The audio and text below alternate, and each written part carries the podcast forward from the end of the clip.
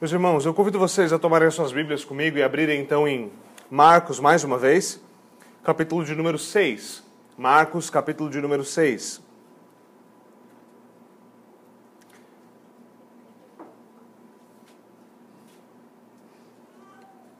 Na semana passada nós vimos como o reino começou a se expandir agora por meio dos apóstolos. Eles saíram enviados então por Jesus Cristo em sua primeira missão e a sua pregação era uma pregação de arrependimento, um chamado ao arrependimento para o perdão dos pecados. Essa mensagem se espalha e Jesus fica muito conhecido por causa dessa mensagem. Como tudo isso acontece após a morte de João Batista, algumas perguntas começam a se levantar. Uma delas era: será que o profeta está de volta? Será que João Batista, que foi morto, ressuscitou?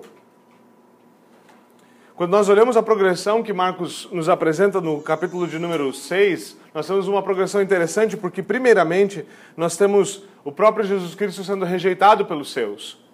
O próprio Jesus Cristo sendo tido ou se apresentando como um profeta que, na sua própria casa, não tem honra.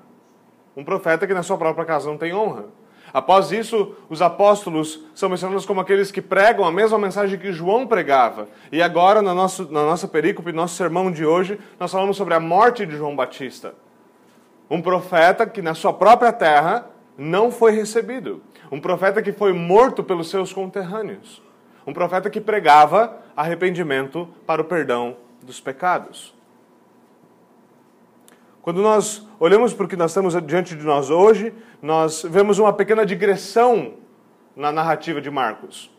Ele faz um desvio no seu texto, tendo falado então sobre como uh, o que aconteceu após a morte de João e nos dado a informação de que João havia morrido, João Batista havia morrido.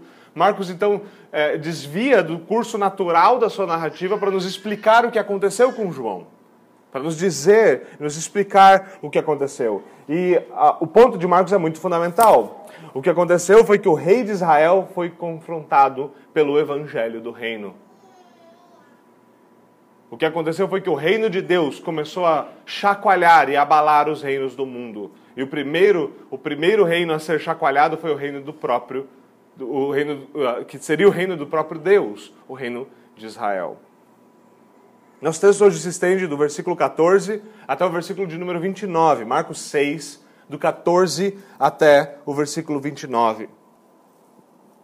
Eu vou fazer a leitura e peço que vocês ouçam com atenção e com fé. Eis a palavra de Deus, assim diz o Senhor. O rei Herodes ouviu falar dessas coisas, pois o nome de Jesus havia se tornado bem conhecido. Algumas pessoas estavam dizendo: João Batista ressuscitou dos mortos. Por isso estão operando neles, nele poderes miraculosos. Outros diziam, ele é Elias. E ainda outros afirmavam, ele é um profeta, como um dos antigos profetas. Mas quando Herodes ouviu essas coisas, disse: João, o homem a quem eu decapitei, ressuscitou dos mortos. Pois o próprio Herodes havia dado ordens para que prendessem João, o amarrassem ou colocassem na prisão, por causa de Herodias, mulher de Felipe, seu irmão, com, quem, com a qual se casou. Porquanto João dizia a Herodes: Não te é permitido viver com a mulher do teu irmão. Assim, Herodias o odiava e queria matá-lo, mas não podia fazê-lo porque Herodes temia João e o protegia, sabendo que ele era um homem justo e santo e quando o ouvia, ele ficava perplexo. Mesmo assim, ele gostava de ouvi-lo. Finalmente, Herodias teve uma ocasião oportuna. No aniversário de Herodes, ele ofereceu um banquete aos seus líderes mais importantes, aos comandantes militares e às principais personalidades da Galiléia.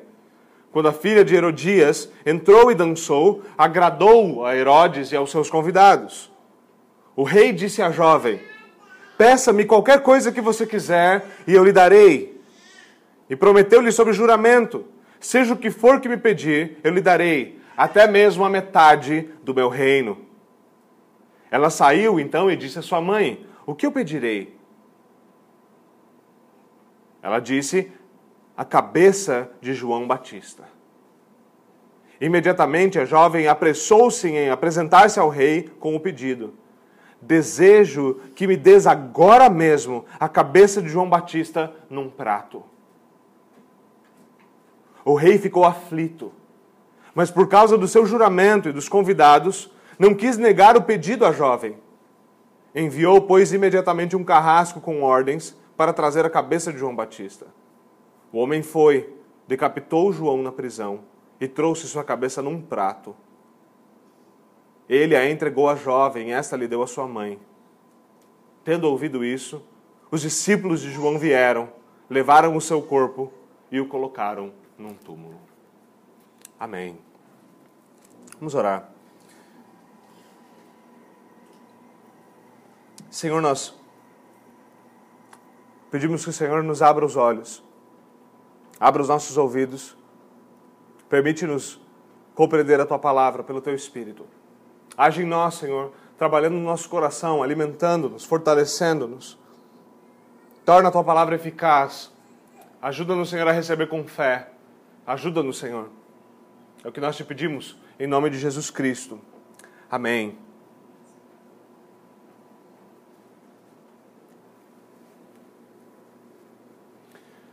Bom, meus irmãos, a primeira coisa que acontece no nosso texto, a se notar, é o dramático encontro entre um profeta e um rei.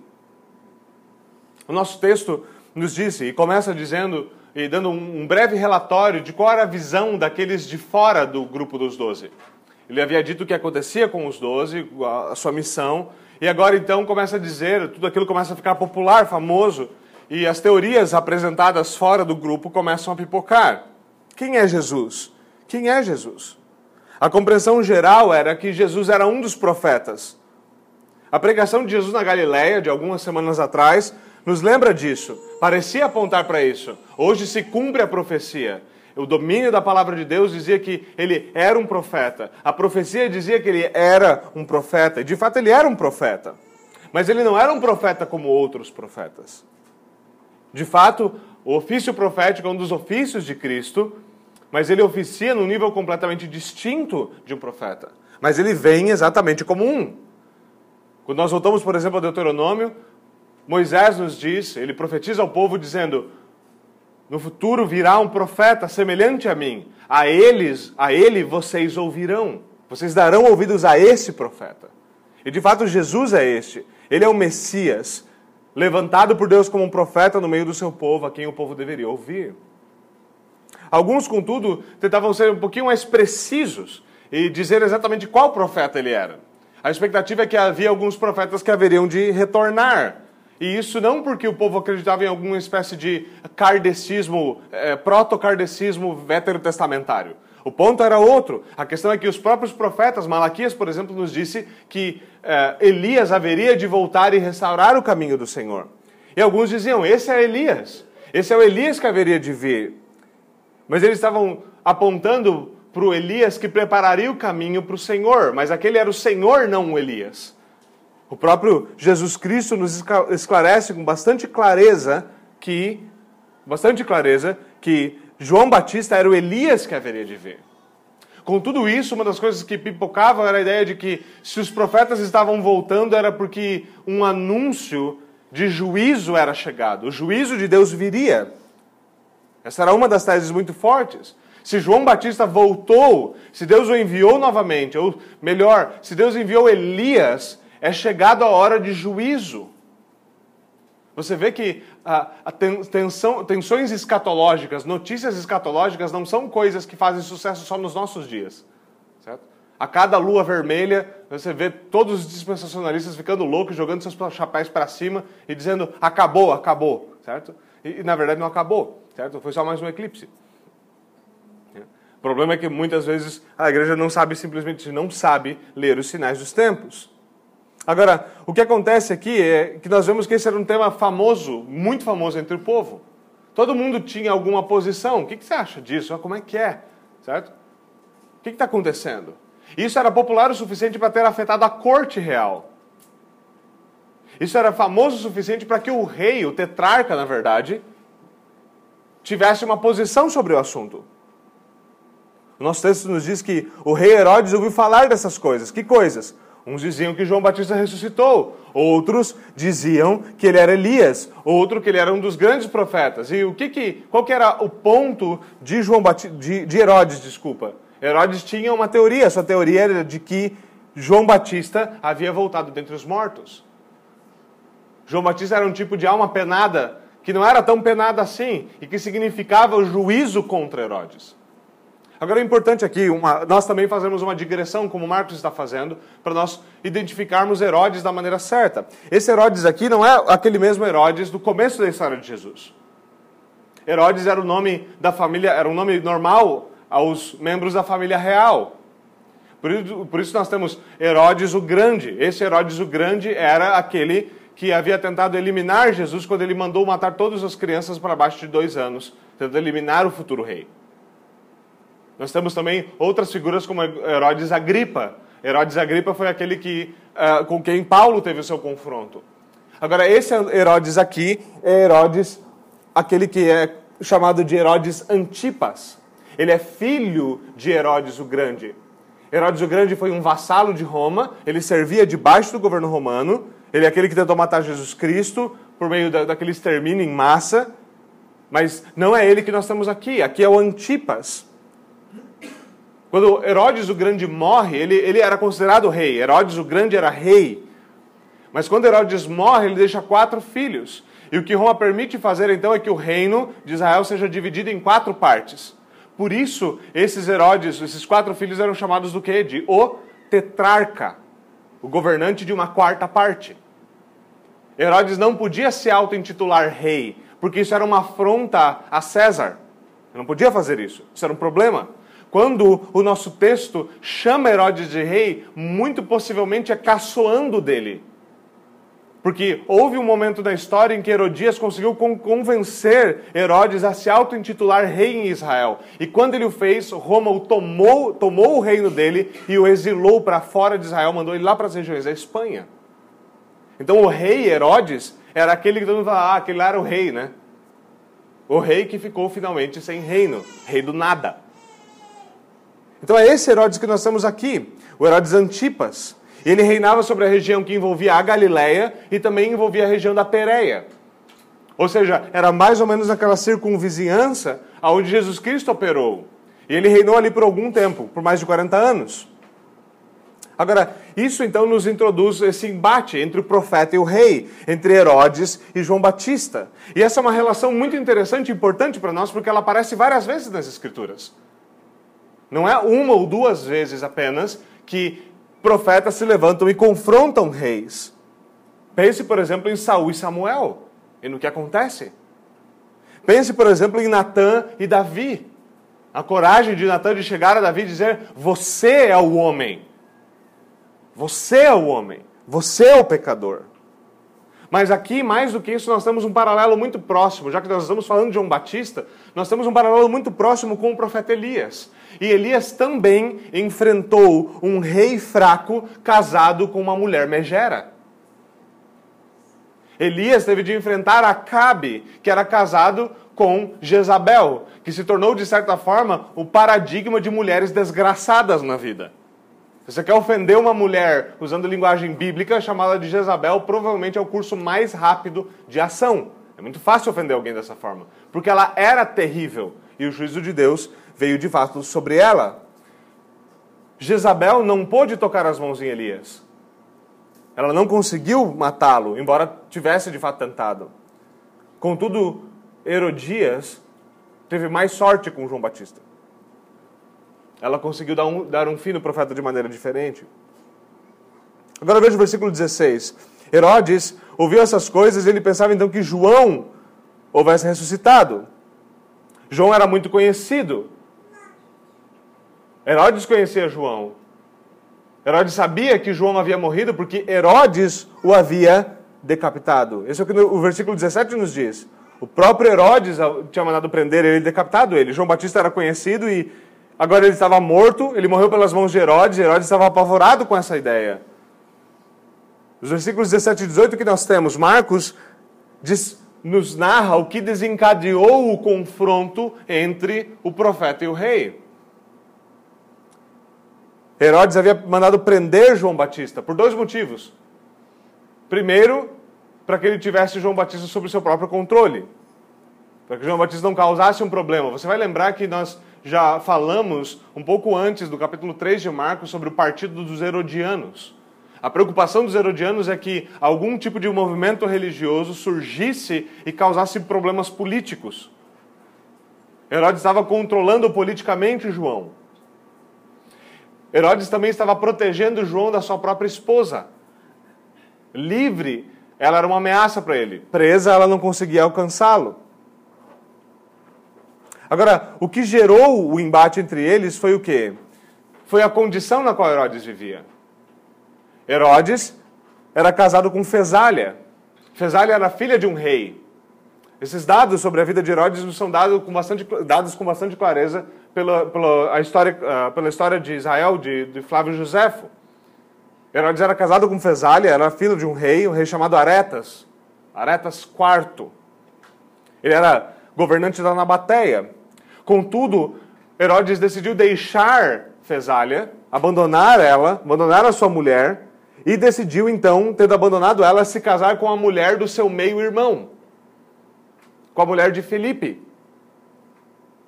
Seu nome aqui é nos dado, ela é Herodias. É interessante vermos o que está acontecendo aqui. O rei de Israel não está apenas quebrando os seus votos de casamento. O rei de Israel está de forma objetiva quebrando os seus votos de casamento para entrar num relacionamento incestuoso. A lei de Deus em Levítico 18 nos diz isso com bastante clareza. Você não pode possuir a mulher do seu irmão. E o argumento dele é meu meio-irmão não existe biblicamente. Levítico 20 ainda nos lembra que aquele que toma a mulher do seu irmão não apenas torna-se impuro aos olhos de Deus, mas também desonra o seu irmão, o que é igualmente pecado. Depois da morte de João, o exército do rei Aretas, pai de Fesália, que foi abandonada, atacou o exército de Herodes e dizimou o exército de Herodes. Por que esse dado é importante? Porque aquilo que João vai falar a Herodes tem implicações políticas. Quando João se volta a Herodes, ele se volta a Herodes na condição na qual Herodes existe. E Herodes é um rei. E as repercussões da mensagem serão repercussões políticas. Não há como separar. Não, Herodes, eu estou falando aqui com você só como um homem privado lá no seu lar. Nada do que eu estou falando aqui é para você aplicar nas esferas nas quais você vive. É absurdo. Essa ideia é absurda. O que João fala, a mensagem de João, incluía uma questão política importante. Agora, João é aquele que nós já conhecemos. Ele é aquele que havia, ainda do ventre da sua mãe, saltado diante da presença de Jesus Cristo, se alegrado diante dele. João é aquele que havia rompido um silêncio profético de 400 anos. Ele é aquele que veio preparar o caminho do Senhor, anunciar a vinda do reino. A sua mensagem era uma mensagem muito clara: arrependam-se e deem frutos dignos de arrependimento. Essa era a mensagem clara de João. Agora a pergunta é: o que um homem como esse. O que um homem com essa mensagem faz quando ele dá de cara com o rei? O que um homem como esse deve fazer quando ele dá de cara com um rei na condição de Herodes? O que ele deveria fazer? O que João não faz é mudar a sua pregação. João não muda a sua pregação. Mesmo diante de um rei. Mesmo sabendo que sua cabeça poderia rolar, como de fato aconteceu. Ele não se intimida. Mesmo que a pregação tenha implicações políticas. E veja, eu não acho que João Batista, quando faz isso, está pensando assim, ah, eu vou falar mesmo que tenha implicações políticas. Eu acredito que João, como homem de Deus, compreendia que aquilo deveria ser falado incluindo-se pelo fato de implicar em repercussões políticas. Nós devemos esperar que a mensagem da palavra de Deus afete não somente os indivíduos, mas afete a sociedade que é composta pelos indivíduos a quem nós pregamos. Alguns cristãos parecem querer que a palavra de Deus seja anunciada para todas as pessoas, desde que ela não surta efeito para ninguém. A palavra de Deus tem efeitos políticos, eles são importantes.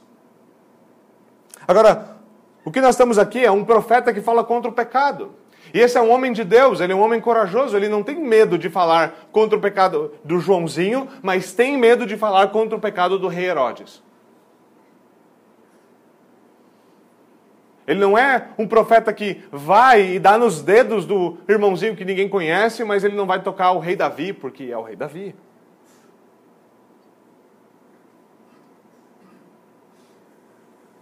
Aqui o profeta se levanta contra o rei de forma corajosa. Ele se levanta com a boca cheia da lei de Deus, dizendo o quê? Você não pode viver com a sua mulher. O seu casamento é incestuoso. Você não pode viver com a mulher do seu irmão. Agora veja, meus irmãos, isso é muito importante para nós. Não ter medo de homens, não temer a homens, é algo fundamental para qualquer um que quer andar com Deus, não somente com profetas. Especialmente nos dias em que nós vivemos, é impossível andarmos verdadeiramente com Deus se nós tememos as opiniões, se nós tememos homens, se nós tememos a sociedade, se nós tememos essas coisas. A Escritura é muito clara em nos dizer que mais importante é obedecer a Deus do que a homens. A Escritura é muito clara em nos dizer que nós devemos temer a Deus em primeiro lugar. Que o temor do Senhor é o princípio da sabedoria. Embora alguém pudesse estar dizendo para João Batista: Rapaz, eu acho que não é muito sábio você atacar o rei com essas palavras. Dizer que um rei não pode fazer alguma coisa é algo perigoso. O que é, na verdade, perigoso nesse contexto é o seguinte: sempre que nós temos um governante com poder ilimitado, com muito poder, nós temos perigo. Nós temos perigo. A história já nos mostrou isso de várias formas. Herodes é um exemplo não tão terrível disso. Nós temos outros bem piores na história. Nós não podemos ceder diante de homens. Nós não podemos ceder diante de homens. Não somente se nós somos pregadores do Evangelho, mas em especial pregadores do Evangelho não podem ser diante disso. Uma das coisas que tem assolado e começado a assolar a igreja nos nossos dias é como toda essa história de justiça social, de mudança de gênero, da homossexualidade e de todas essas coisas tem afetado a igreja de forma que a igreja está tentando se amoldar à conversa do mundo. Nós não fomos chamados para nos amoldar ao mundo, nós fomos chamados a nos amoldar a Deus, a levar todo o pensamento cativo em obediência a Jesus Cristo. Não só pregadores estão nessa condição. Não só pregadores estão nessa condição. O Senhor Jesus Cristo nos exorta com clareza, nos dizendo o quê? Não temam aqueles que podem matar o corpo. Tema aquele que pode jogar tanto o corpo quanto a alma no inferno. Esse é Deus. Tema Deus. Alguns acham que João Batista perdeu a sua cabeça porque ele estava exortando o rei numa situação política. Ele ficou louco. Mas João Batista estava perdendo a sua cabeça por ter sido fiel a Deus. Nós devemos ser honestos que o nosso problema é que nós amamos demais o nosso conforto, nós amamos demais as nossas posições, nós amamos demais o nosso prestígio, nós amamos demais uma falsa paz, ou aplicando mais especificamente a João Batista, nós amamos demais o nosso pescoço e a nossa cabeça, e nós não queremos que eles se afastem um do outro. Nós amamos mais a nossa cabeça do que o próprio Cristo. Então nós não vemos, não vemos problema em comprometer o Evangelho, desde que isso não afete, desde que isso não afete o nosso conforto. Não são poucas vezes que pregadores, pastores são pressionados por igrejas nesse sentido. Pastor, acho que o senhor deveria pegar mais leve. Uma hora dessa o senhor pode acabar preso. Pastor, olha, essas coisas são complicadas. É melhor não falar esse tipo de coisa.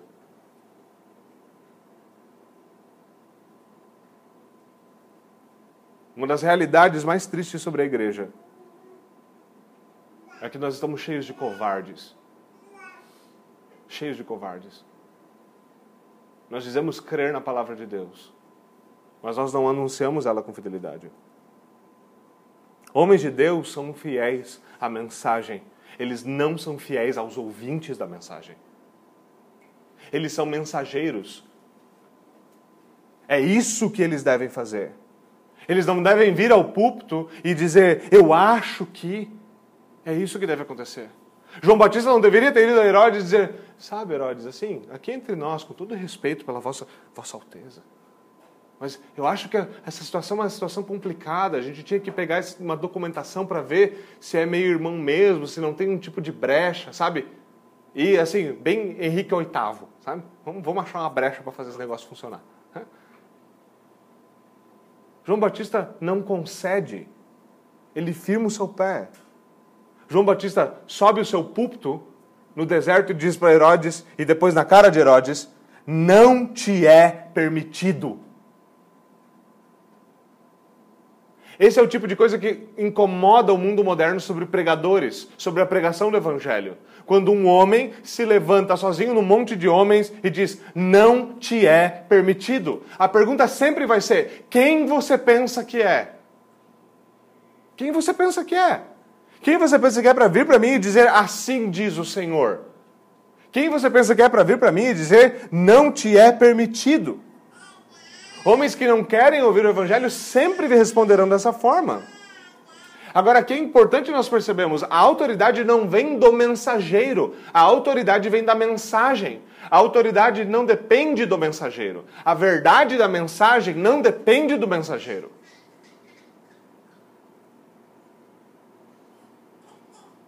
Um cano torto pode jorrar água limpa.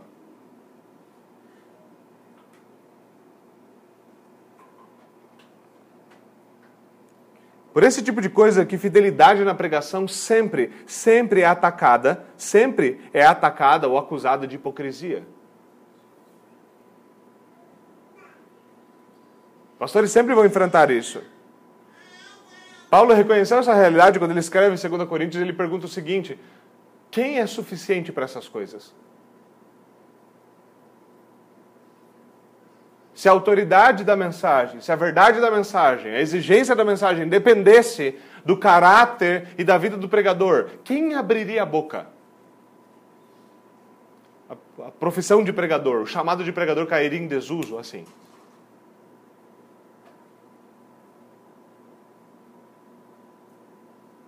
Ninguém é suficiente para essas coisas. O que é feito é feito pela mensagem, pela palavra de Deus, pela autoridade de Deus.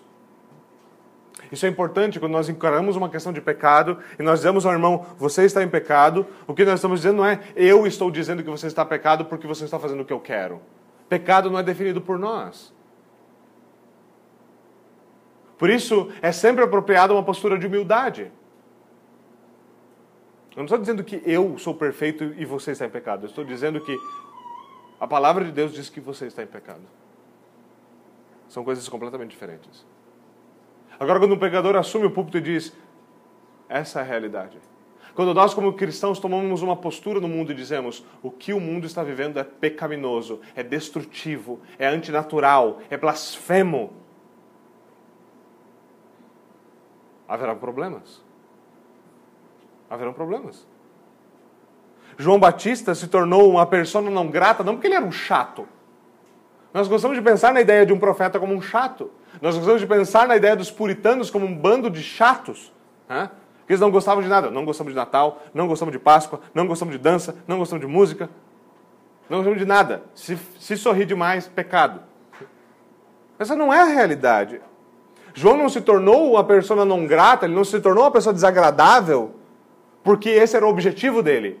Porque ele era só um chato de galocha. Veja, entenda muito bem o que eu quero dizer aqui. Existem sim aqueles que confrontam o pecado não porque amam o próximo. Confrontam o pecado não porque eles amam a lei de Deus. Eles confrontam certas coisas porque eles amam o confronto, não a lei, não a santidade e a justiça. Eles gostam de problema, eles gostam de briga, gostam de pepino. Homens que gostam de briga, homens que gostam de confronto, são homens perigosos. São homens gostam de destruir, mas não sabem como construir. São homens que têm marretas, mas não sabem preparar o cimento para jogar no fundamento. Esses homens não temem a, a homens. Eles não têm medo de falar algo para um homem. Mas há um problema maior do que isso. Eles podem se gabar e dizer, eu não, eu não temo a homens, mas se eles temessem a Deus, então eles seriam úteis, mas eles não temem a Deus também, porque se o temessem, seriam sábios e saberiam que, mesmo as nossas palavras, têm um horário, há um tempo adequado. E tempo é algo extremamente importante. Saber falar, saber como falar, saber a verdade, falar a verdade é amor. mas como maçãs de ouro e uma salva de prata. É a palavra dita no momento certo. Saber colocar e, a, e, e adornar a verdade de tal forma que ela é apresentada como um arranjo com pedras preciosas. Agora, o tempo errado é destrutivo. Qual, a, qual é a grande diferença entre uma bela salada e lixo? Tempo. Só isso.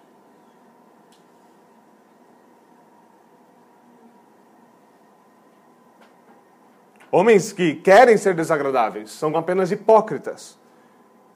Se eles não fossem, eles removeriam primeiro a trave do seu próprio olho antes de enfiar o dedo no olho dos outros.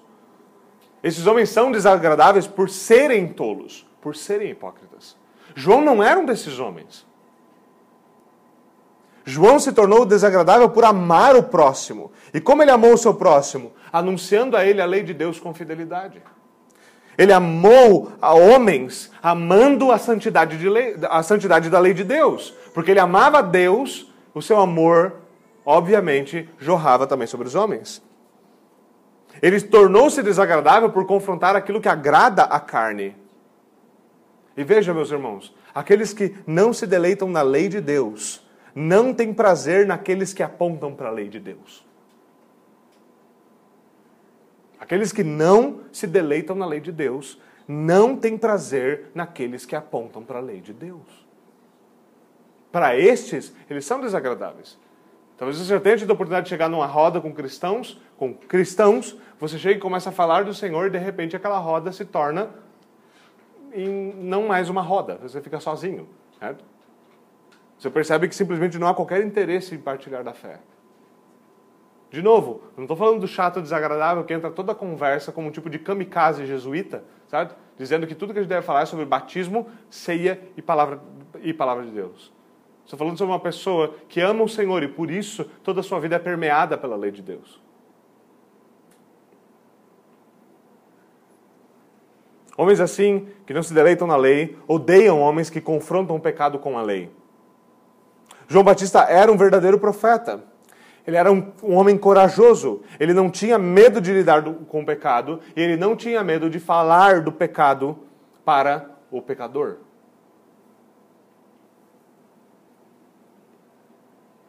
Agora, quando o pecado é confrontado, duas são as alternativas. E apenas duas: ou arrependimento ou ódio. Essas são as duas alternativas.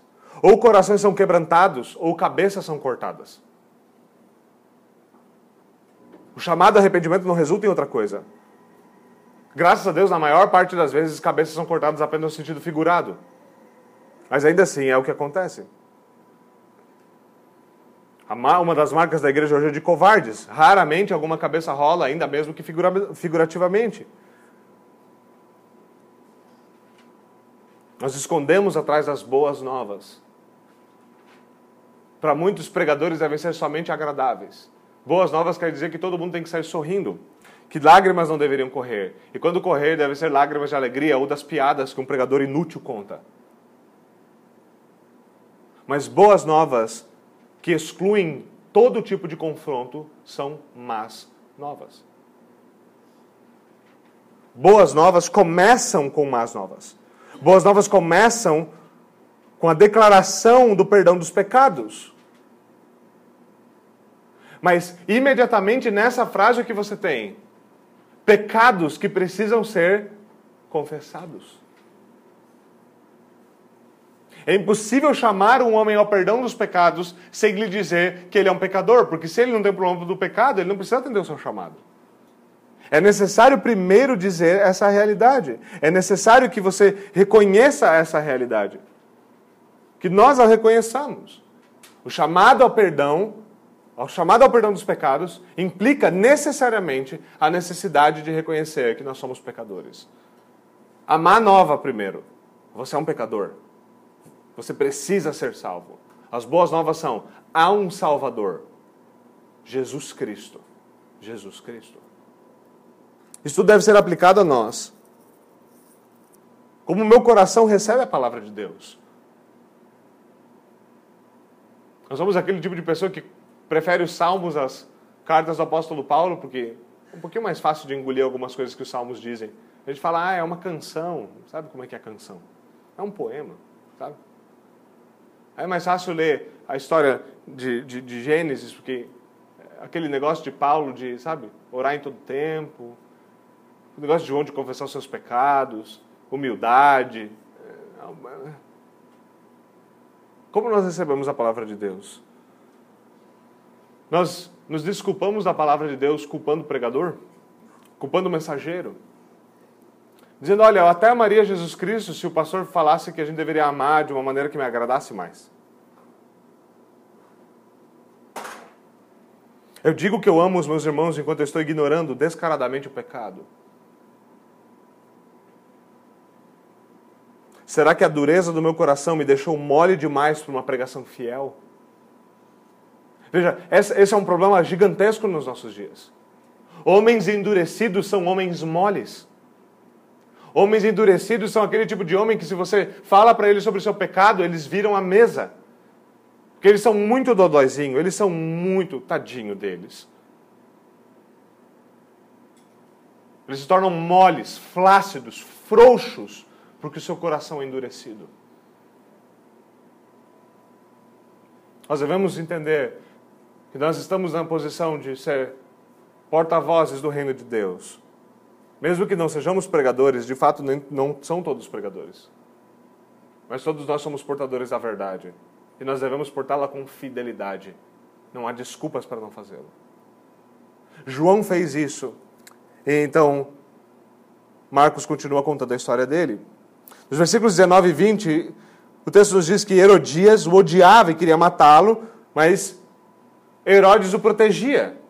Isso é curioso. Herodias é apresentado como aquela que odeia João de maneira violenta. Ela quer matar ele. Herodes, na outra mão, tinha um problema com a sua própria consciência. A consciência dele não estava plenamente endurecida, embora endurecida.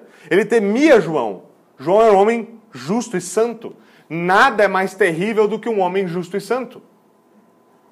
Nós podemos lembrar de como a, a, a Rainha Maria da Inglaterra disse sobre João, sobre, sobre João Knox. Eu não temo os, a Rainha da Escócia disse sobre João Knox. Eu não temo todos os exércitos da Europa juntos. O que eu temo mesmo são as orações daquele homem. O que eu temo é um homem piedoso. Mas além disso, ele mandou amarrar João Batista, mas não amordaçar João Batista. Veja, é curioso isso. Prenda as mãos e os pés deles para que ele não fuja, mas não prenda a boca. Eu ainda quero ouvi-lo. Eu ainda quero ouvi-lo. Quando Herodes ouvia João, ele ficava perplexo, ele temia, ele tremia. Era a autoridade do próprio Deus ressoando. Como nós precisamos de homens que preguem assim. Que o Senhor nos dê essa graça. Ele falava e Herodes, o rei tremia, o reino tremia.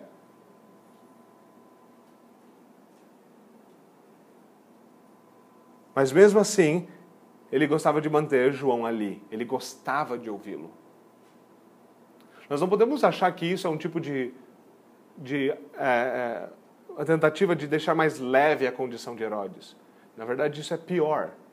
O detalhe que Herodes gostava de ouvir João mostra-nos que sua consciência, embora endurecida, ainda havia certa. É, é, não estava completamente tomada pela, pela calosidade do pecado.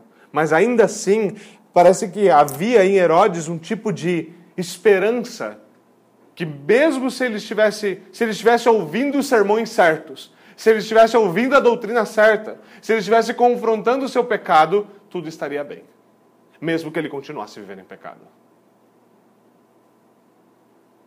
Isso é algo que pode nos assaltar como membros de igrejas saudáveis e membros de igrejas reformadas. Nós temos um culto saudável, um culto puro, nós temos a administração fiel dos sacramentos, nós temos a pregação da palavra de Deus.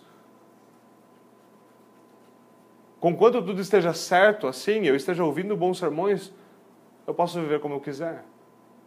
Quão perigoso é tal coisa? Tiago nos diz: aquele que ouve a palavra, mas não a ouvinte, engana-se a si mesmo. Herodes estava enganando a si mesmo. Herodes estava procurando um tipo de experiência de catarse.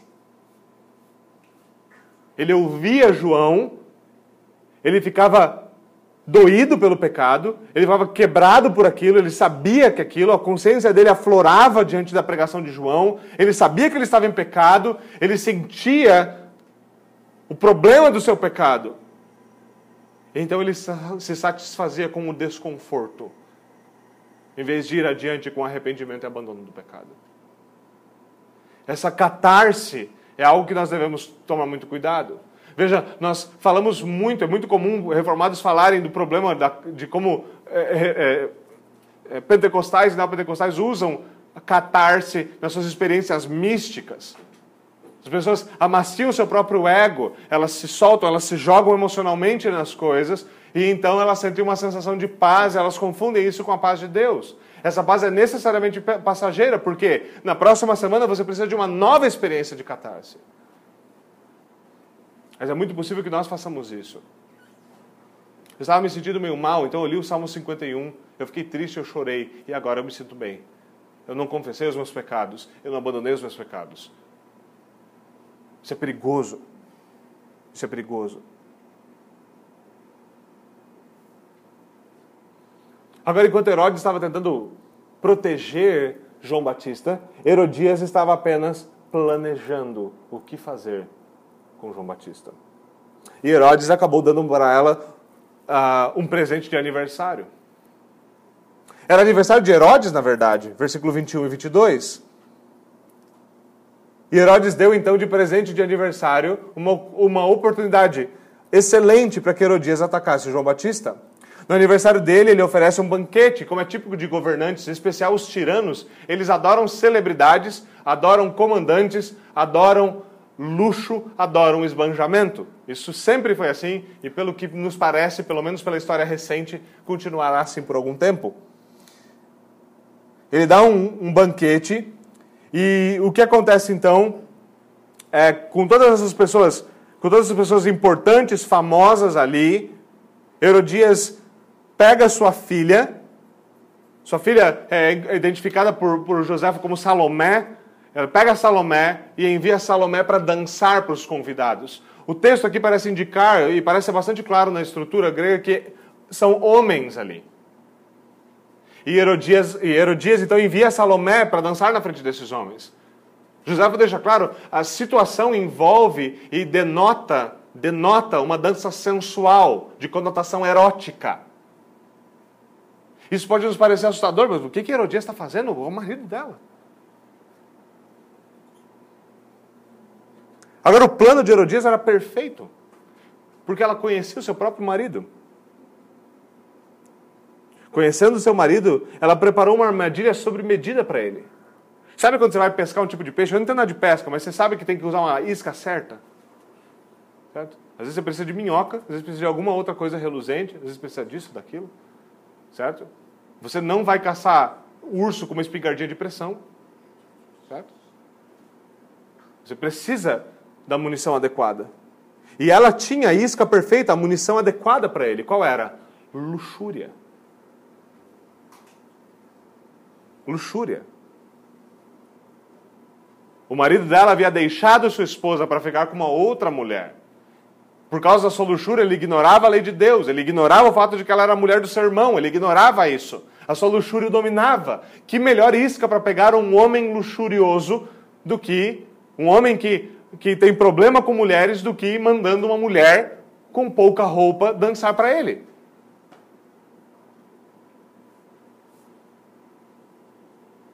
É a manipulação perfeita. Aqui então se assume uma plateia masculina, uma dança sensual, uma apelação erótica. Herodias mais uma vez sabia que esse era o ponto fraco de Herodes e ele de fato cai como um patinho. Pecado não tem freio. Pecado não tem um botão vermelho de segurança. Fala, aí você foi longe demais. Como disse John Owen, o objetivo do pecado é levá-lo até o maior mal possível. Aquele que se entrega ao pecado não tem domínio próprio. Você está vivendo em pecado? Não imagine, nós gostamos disso. Não, eu só estou vendo pornografia. Não, você não está só vendo pornografia. Você está apenas na ponte para levar para algum lugar. Ah, mas eu só estou fazendo tal coisa. Não, você está no caminho. Você não chegou no destino ainda. Por isso é necessário conversão e arrependimento. A conversão é voltar-se do pecado para Deus. Arrependimento é o caminho no qual nós andamos até encontrá-lo. O pecado de Herodes aqui o arrasta para destruí-lo. E o pecado então faz aquilo que ele é bom em fazer. Versículos 22 e 23. Herodes fica cegado de desejo. Possivelmente Herodes aqui estava bêbado. O seu arrependimento imediato nos lembra de alguém bêbado. De alguém que faz alguma coisa e para para pensar e fala: opa, houve um problema. Fiz algo muito errado. Ele se envolve no flerte e então ele quer mostrar. É isso que homens fazem. Você vê um homem diante de uma mulher bonita, você vai ver, pelo menos uma mulher que ele acha bonita, seja se você acha ela ou não, é, é indiferente para a questão se ele acha. A maneira como ele vai reagir vai dizer o tipo de interesse que ele tem nela. Por exemplo, se ele começa a babar nos seus próprios calçados, muito provavelmente ele está muito interessado nela. Mas às vezes homens não são tão bobos. Às vezes eles começam a pavonear-se e mostrar os seus dotes. É aquele velho papo do se meu cachorrinho foi para aqui ou para ali. E ele então, como homem poderoso, começa a fazer o quê? Ele fala, ele vai demonstrar sua gratidão e ele fala assim: peça-me qualquer coisa, o que você quiser que eu te darei. Estava mostrando, olha que homão que eu sou.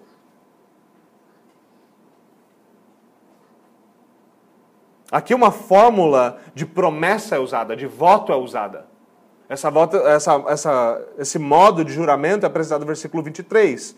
Seja o que for que me pedir, eu lhe darei até metade do meu reino. Nós temos isso apresentado em outros lugares na Escritura. Isso aqui não, é, não deve, não é para ser entendido literalmente. Essa era a forma de um juramento.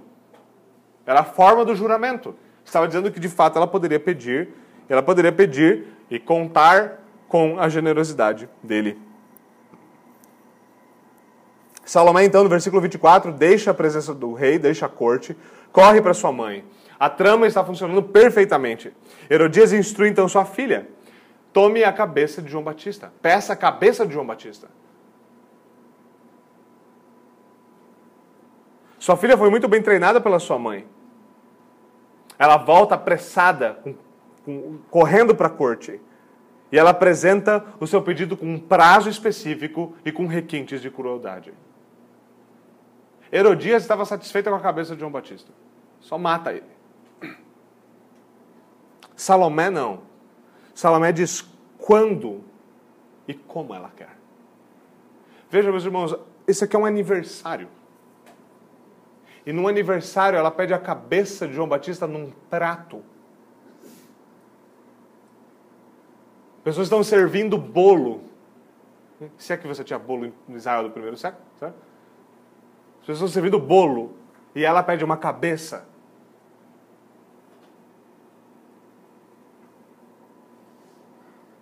Mais uma vez, isso nos lembra que o pecado faz aquilo que ele, é, que ele sempre faz. Ele inverte tudo.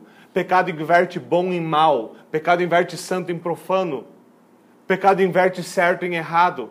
Pecado chega para homens que ouviram a palavra de Deus e dizem: Foi assim mesmo que Deus disse? Eu acho que não.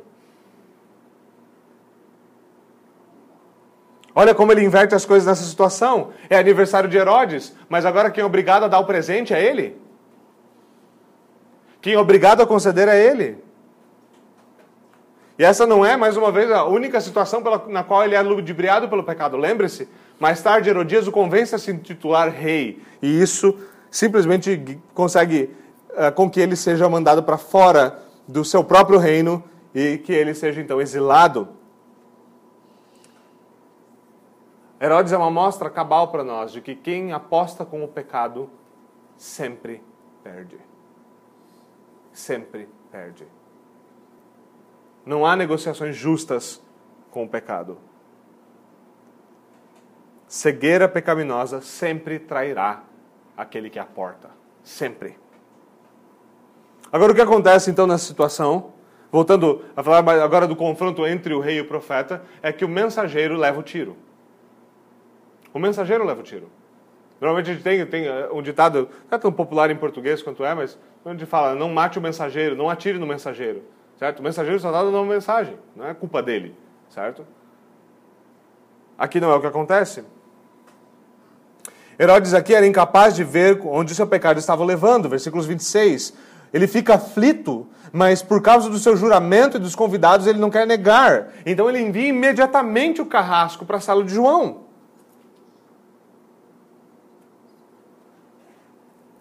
Aquela luxúria que começou no seu coração agora estava fora de controle. Quando ele se apercebe, ele já se colocou naquela situação. Ele já não pensa com clareza. O pecado embotou seu entendimento, cegou seus olhos. Em vez de ele reconhecer a vergonha do seu pecado, ele prefere passar vergonha, de, ele prefere não passar vergonha na frente dos seus convidados. Em vez de ele ver o seu aniversário como uma ocasião propícia para ele confessar o seu pecado e colocar as coisas nos trilhos certos, ele continua. O seu pecado continua cegando. Veja, veja, veja o tamanho da cegueira dele. Ele acredita que o seu juramento deve ser mantido a qualquer custo. Veja, o mundo de Deus tem uma estrutura pactual. Quando nós temos uma má teologia de votos e juramentos, nós estamos perdidos. Nós estamos lascados. A Confissão de Fé de Westminster, no capítulo 22, nos diz: quem vai prestar um juramento deve considerar refletidamente a gravidade de ato tão solene e nada afirmar de cuja verdade não esteja plenamente persuadido, obrigando-se tão somente por aquilo que é justo e bom e que tem como, e que tem como tal e por aquilo que pode e está resolvido a cumprir. Sendo assim, ele não pode obrigar a pecar. Parágrafos 3 e 4. Agora, num aniversário, bêbado, tomado por luxúria, não é o lugar adequado para considerar suas palavras para fazer um juramento. É isso que Herodes fez. Juramentos devem ser feitos em nome de Deus. Juramentos não podem obrigar a pecar. Herodes aqui se revela como o tipo de homem que quebra os votos certos e cumpre os votos errados. E esse é o pior tipo de homem. É o homem que promete sua vida para fora do seu lar e sacrifica o seu lar pela vida fora do lar. É o homem que despreza a própria esposa, que despreza os votos de até que a morte nos separe, mas que cumpre os votos de eu vou matar um profeta de Deus.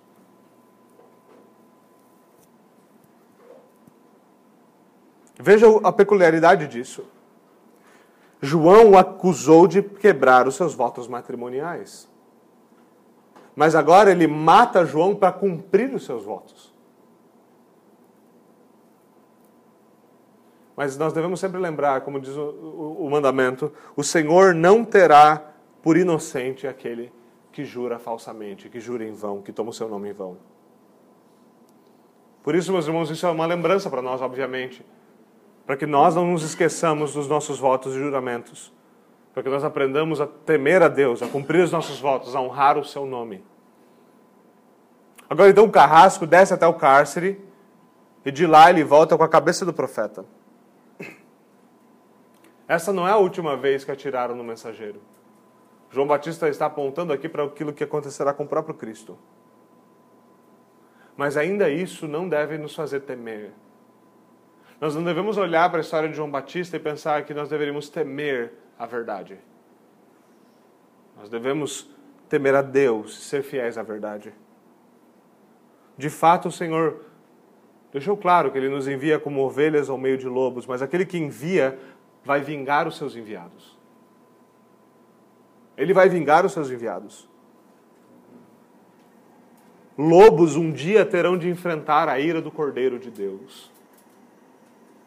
E que, que ira será essa? Por mais que nos prendam e nos matem, o Evangelho continuará confrontando pecadores e salvando homens arrependidos. Nós devemos confiar no poder do Evangelho, pelo bem da nossa própria alma.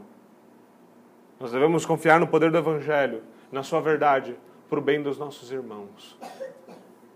nós devemos ser fiéis onde quer que nós estejamos, na posição que o Senhor nos colocou, quer como pais, quer como mães, quer como estudantes, quer como alunos, como professores, independente do tipo de, de estudo que nós temos, nos nossos trabalhos, nós devemos ser fiéis a Deus. Nós devemos ser fiéis a Deus. E talvez cabeças rolem figuradamente, mas o nosso consolo está naquelas palavras que Pedro nos diz muito bem na sua carta. Que grande glória é sofrer por fazer o bem. Sofrer por fazer o mal é só, é só o que mal gera, sofrimento. Mas aquele que sofre por causa do bem, esse é bem-aventurado. Vamos até o Senhor em oração.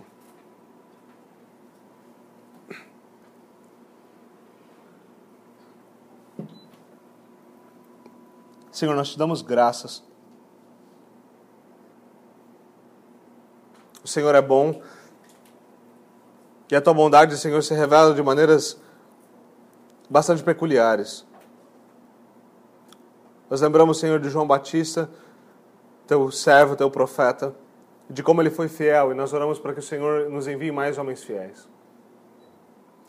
Mais do que isso, nós pedimos que o Senhor faça de nós homens e mulheres fiéis, que amam a tua verdade, que odeiam o pecado, que amam a lei de Deus. Nos ensina, Senhor, a temer o Senhor. Nos ensina a temer o Senhor mais do que os homens. Aplica a tua palavra ao nosso coração. É o que nós te pedimos em nome de Jesus Cristo. Amém.